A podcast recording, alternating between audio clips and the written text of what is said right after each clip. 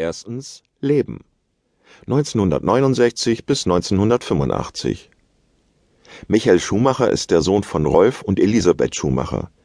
Er wurde am 3. Januar 1969 geboren. Sein Vater ist Kaminmaurer und pachtete später dann eine Kartbahn. Mit vier Jahren bekam Schumacher von seinem Vater ein umgebautes Catcar, das über einen Mofa-Motor mit 5 PS verfügte. Bald schon begann er auf der Kartbahn zu trainieren. Schumacher trainierte fleißig und versuchte auch zum Beispiel seine Mängel bei Regen auszugleichen. Dafür übte er viel. Er übte oft für sich allein auf der Kartbahn. Der erste Sieg ließ auch nicht lange auf sich warten.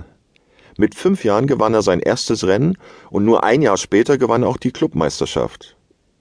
Er setzte sich auch durch ältere Clubmitglieder durch. Als der Kartclub umzog, übernahmen seine Eltern die Kartbahn. Trotzdem fehlte den Eltern bald das nötige Geld für das richtige Equipment für ihren Sohn.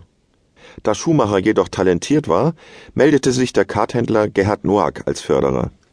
Von ihm erhielt Schumacher sein erstes richtiges Rennkart. Mit den Eurokarts von seinem Sponsor Adolf Neubert wurde Schumacher dann 1985 Junior Vize-Weltmeister.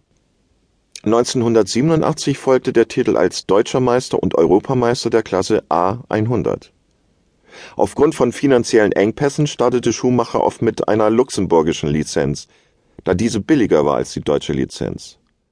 1984 und 1985 gewann er beides Mal die Juniorenmeisterschaft in Deutschland